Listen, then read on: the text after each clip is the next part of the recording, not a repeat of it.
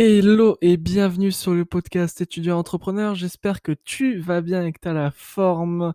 Euh, surtout en cette période de confinement, à l'heure où, je tourne ce, podcast, euh, on vient un confinement, euh, le deuxième en l'occurrence, peut-être qu'il y en aura plusieurs d'ici là.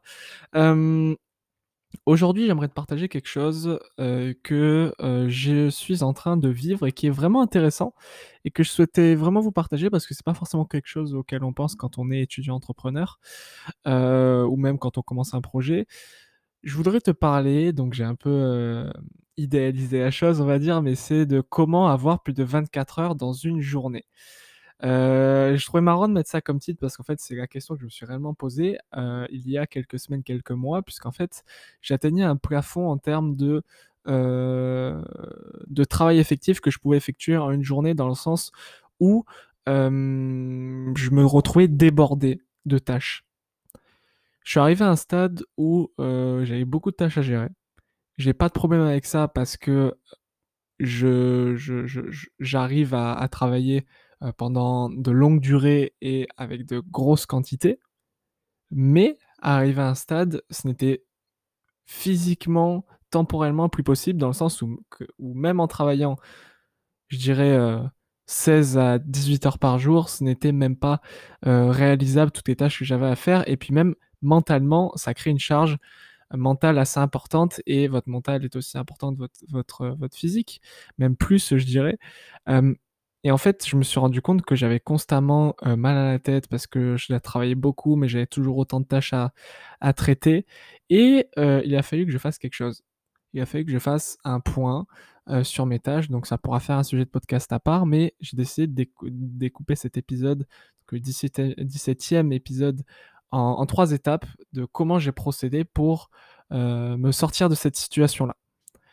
La première étape, ça a été de constater ça a été de constater et de se dire, OK, où j'en suis? Quelles sont mes tâches? OK, quelles sont ces tâches euh, euh, De quel projet viennent-elles? Euh, OK, combien j'ai de projets à l'heure actuelle?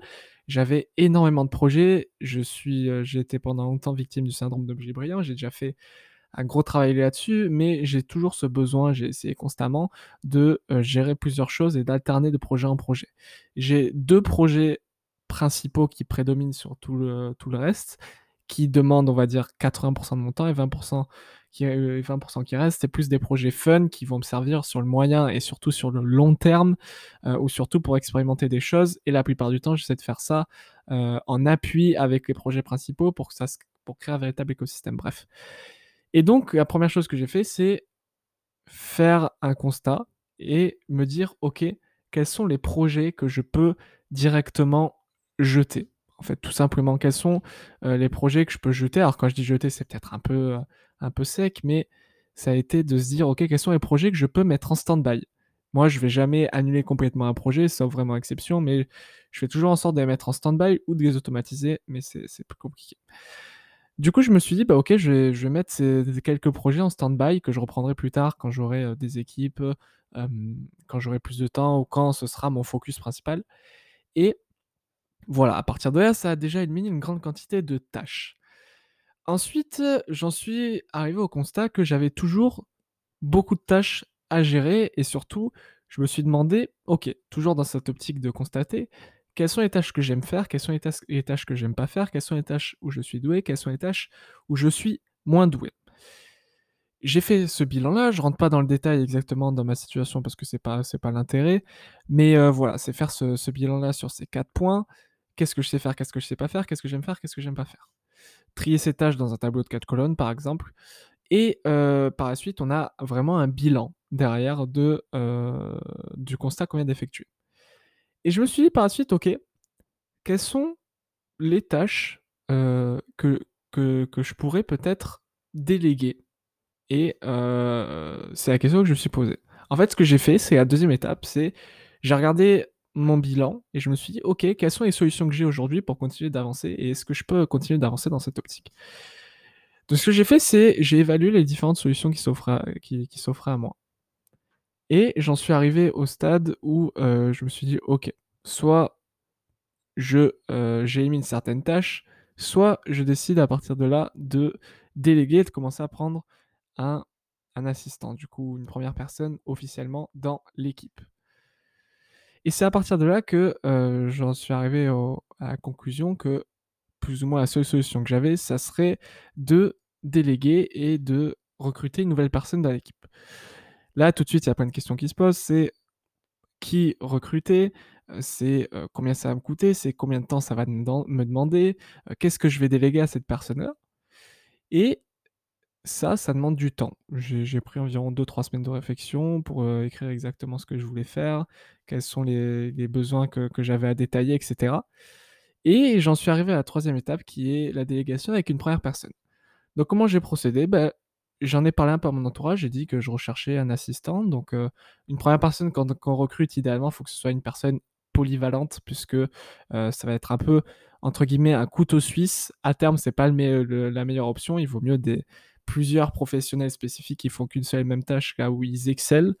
Euh, mais bon, pour plusieurs raisons, euh, que ce soit financières ou euh, temporelles, ce n'était pas possible pour moi de recruter un monteur vidéo spécifique, un graphiste, etc. Et donc, j'ai discuté autour de mon réseau, j'ai posé des questions j'ai dit, je recherche tel type de personne qui sait faire ceci, qui sait faire cela, pour tant de temps par, par jour et pour tel tarif. Et à partir de là, on m'a fait des propositions, etc. Et j'ai rencontré bah, une personne, euh, je ne vais pas la citer parce que c'est pas nécessaire, euh, avec qui euh, plusieurs facteurs collaient. Et à partir de là, bah, qu'est-ce que j'ai fait? J'ai décidé d'entamer une période d'essai. Une période d'essai que je suis actuellement en train de faire. avec, avec, avec vous là, c'est-à-dire que quand j'enregistre ce podcast, on est en plein milieu de la période d'essai et je ne pouvais pas attendre la fin de cette période d'essai pour vous partager euh, bah, mes premiers ressentis. En fait, c'est euh, littéralement l'importance que ça a délégué, c'est tout simplement aujourd'hui j'ai plus 24 heures dans, une journée. Je peux dire que j'en ai 48, puisque on est deux personnes dans le projet maintenant. Il y a deux personnes qui, qui, travaillent pour ça. Et, euh, et ça permet de décupler son temps. Alors bien sûr, personne qui travaille pour moi ne travaille pas 24 heures sur 24, euh, je ne suis pas euh, méchant à ce point, euh, mais en fait on peut, on traiter beaucoup plus de tâches et surtout moi je me libère de certaines tâches et ce qui est super satisfaisant, c'est qu'il y a eu pas mal de moments sur cette période d'essai où je ne travaillais pas forcément et où mon assistant travaillait et c'est super satisfaisant de voir qu'il y a des vidéos qui sont montées, des clients qui sont livrés, etc. pendant euh, que euh, moi je me repose ou je fais mon sport ou je fais complètement une autre tâche. C'est super satisfaisant aussi de se dire, bah là je travaille et en plus de ça, il y a une deuxième personne qui travaille euh, quelque part d'autre dans, dans, dans, ce pays, dans, dans, ce, dans ce monde. Et bah, c'était super, super, super intéressant comme, comme expérience. maintenant, voilà, le but c'est euh, je vais pas revenir sur la délégation en profondeur dans cet épisode puisque je vais pouvoir y accorder plusieurs autres épisodes par la suite. Mais ça va être de, euh, peser les pour et les contre parce que ça, demande quand même des ressources euh, financières, certes, bien évidemment, mais surtout temporelles. Et c'est ça qui m'a surpris. Euh, pas c'est pas les ressources financières qui m'ont surpris, c'est plus les ressources temporelles dans le sens où ça demande énormément de temps de recruter quelqu'un dans son équipe. limite, au début, on fait que ça. Ça veut dire au début, je faisais que euh, répondre aux questions, échanger avec mon assistant, et surtout que j'avais bien vu, je m'étais un peu formé sur la délégation. Il est super important d'être proche de son équipe. Donc euh, voilà, et ça demande beaucoup d'énergie quand on doit former quelqu'un qui doit découvrir l'entreprise, il faut lui présenter l'entreprise, etc. Les différents projets, les outils qu'on utilise. Bref, il y a plein de choses à faire. C'est intéressant, mais c'est aussi extrêmement euh, chronophage et surtout ça, ça consomme beaucoup d'énergie. Voilà, ça va être tout pour, euh, pour ce petit épisode où je vous ai expliqué en gros comment avoir plus de 24 heures dans une journée. Pour moi, la seule solution finalement, c'est d'agrandir son équipe. Moi, j'ai pour projet bah, de, prendre une troisième personne à terme, une quatrième, une cinquième, construire une véritable équipe, puisque tout seul, on va plus vite, ensemble, on va plus loin. Vous avez sans doute déjà entendu cette expression. Donc, gardez-la en tête. Je vous remercie d'avoir écouté cet épisode du podcast étudiant entrepreneur. Euh, j'aime toujours autant animer cette petite émission que j'essaie d'organiser quotidiennement. Je vous dis à très bientôt. Prenez soin de vous. N'hésitez pas à aller voir les autres épisodes. C'était Mathéo. Ciao, ciao.